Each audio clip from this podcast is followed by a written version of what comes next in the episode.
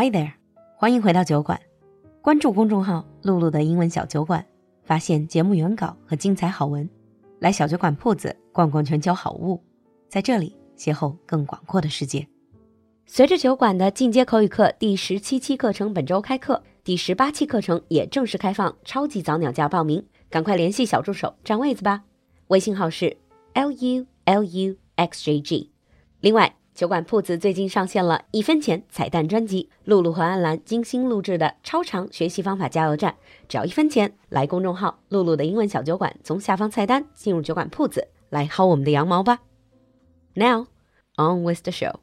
Hello, everyone, and welcome to America Under the Microscope, advanced episode. Hi, Lulu. Hi, James. We're going to continue to talk about comedy again? Yes. Great. And I want to start off by asking you a question. Since we've been talking about all these stand up comedy, and there's a lot of different styles of comedy, what kind of stand up comic or comedy do you like listening to? Uh, not just listening to, but also watching. Also watching, yeah. well, honestly, I like very bitter comedians. the ones that are smoking and drinking on stage, like Dylan Moran. Uh, I know Dylan Moran, yeah. Uh, that seems to very be a much more kind of English style of stand up comic.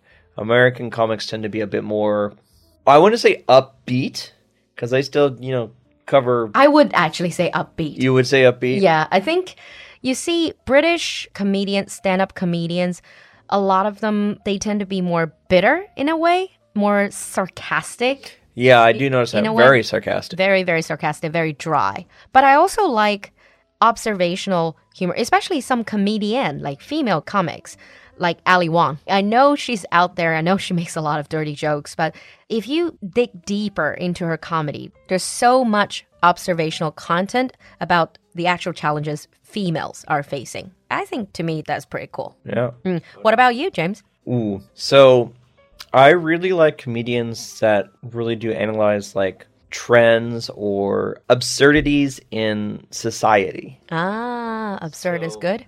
I really like comedians that are able to analyze in a humorous way, like things that are going on in the world that are make no sense or really silly. One of my favorite comics right now is a guy named Bo Burnham.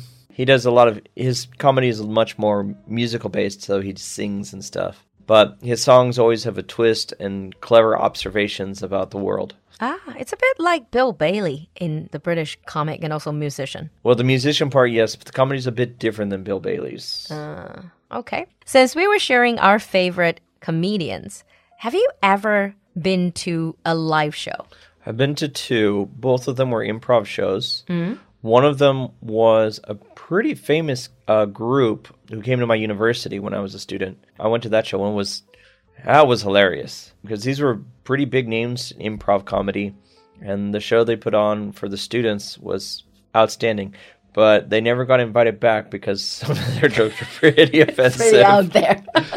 Um, and another one was an improv show here in Beijing oh, wow. uh, put together by local theater troupe, which was it was entertaining. Uh, they had some good humor in it. It wasn't perfect because it was obvious that they were More am- amateur. Amateur, but it was still an enjoyable show. Huh. I've been to shows by both professional comedians and also amateurs. I mean, if you go to an amateur show, you know it's amateur night. You sort of adjust your hope and expectation. Yeah, you should really temper your expectations. Like this guy's new, let's give him a chance. Yeah.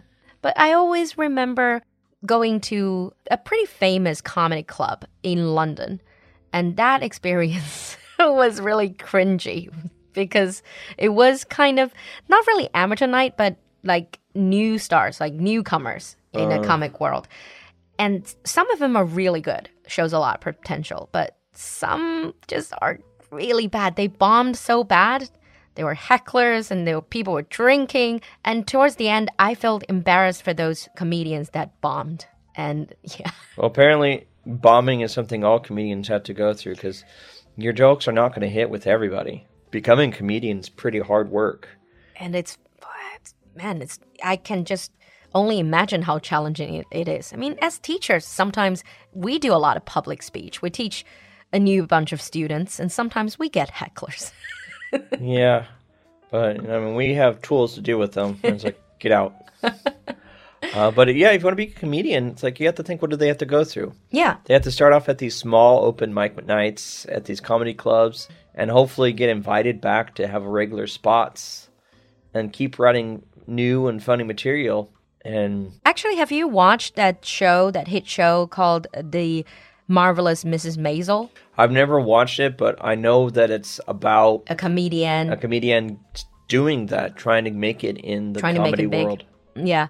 And they initially, when you're trying to get the regular spots at the comedy clubs, they don't give you the good time slots. No, because they're going to reserve filler. they're going to reserve the good time slots for comedians they know that produce mm. revenue. Like they want people to come in to buy drinks. Yeah, that's how they make money. Exactly. You're just begging. If you're a newcomer, you're just really begging them to give you even just ten minutes to get on the stage and possibly getting booed. but nowadays, I would assume a lot of those are switching to online, especially with COVID and, and with social media. Yeah, so that's one thing that comics are able to do now is they can do comedy sense online through social media and distribute it that way. Like there's a really popular comedian that China is popular around the world, especially is uh, Nigel Ng, or as people might know him as Uncle Roger. Uncle Roger. I mean, he's oh, he's a stand-up comic. Yeah, but he wasn't very successful as a stand-up comic. No, so he adapted to be used through YouTube and has found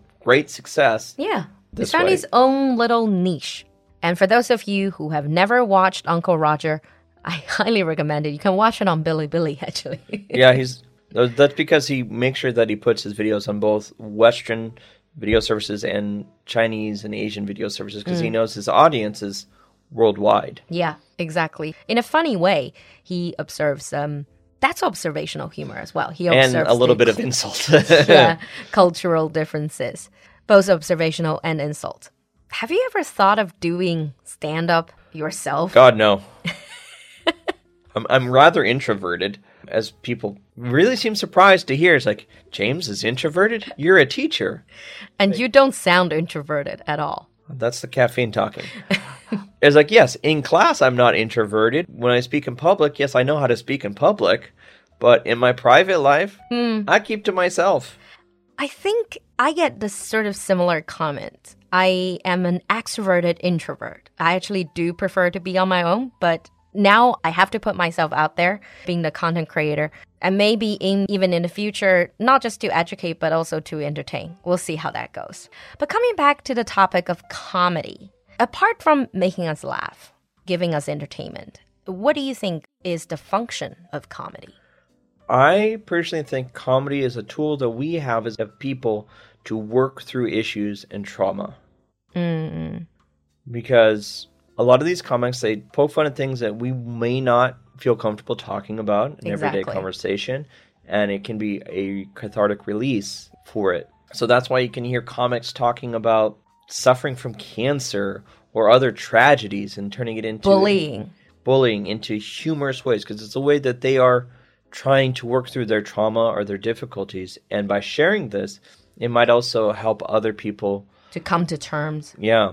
Yeah. I think that's a big part of what comedy is for, is to help people, you know, work through issues, work through trauma, and realize that bad things happen, but we can find a way find a way to cope. laugh and have fun and cope. And coming back to the comedian that I was talking about before, Ali Wong, she basically does brilliant jokes surrounding childbirth and the trauma that women suffer through childbirth. And I think a lot of female audience they can relate to that. And nobody has ever really put that on stage and talk about it so blatantly. But yeah, comedy does serve that function, but you also hear people, especially when they go to see a stand up comic act, they complain about, oh, this oh, is too yeah. insulting. You can't say that. Yeah, it's too offensive. Right. What is your take on comedy being offensive? When does it stop being funny and become offensive and hurtful? Okay, so in the terms of stop being funny, that's such a subjective thing. That's really going to be from person to person. True. And there's no way to really control that. Now, when it goes from being like from comedy to actually being hurtful, really depends on the context that it's being used. Mm-hmm. Is the com- the comic trying to tell a joke? Are they not actually disparaging the person, but actually trying to highlight something through the humor? Then it should be fair game. However, if the comic is making jokes for the purpose of actually hurting someone, hurting somebody, then that is going too far.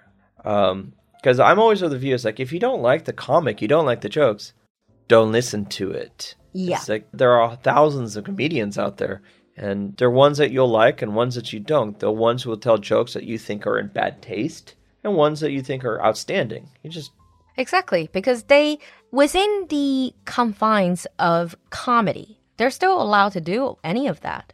They're still allowed to do all of that because otherwise, comedy has no purpose. If everything is appropriate, everything is non offensive, there is no comedy. Yeah, that's, that's children's TV. Even children's TV nowadays have more spunk to it. But anyhow, like for me, I truly agree with what you said about context. So if I'm in a comedy club, everything's fair game. But if in real life, one joke is fine, but if you keep making jokes that are put down humor, insult humor, I will have issues with it. That's what I mean by context. Yeah, I understand that. That that makes perfect sense. Yeah. And it's the whole thing comedy is about pushing boundaries, right? Saying things we normally wouldn't say.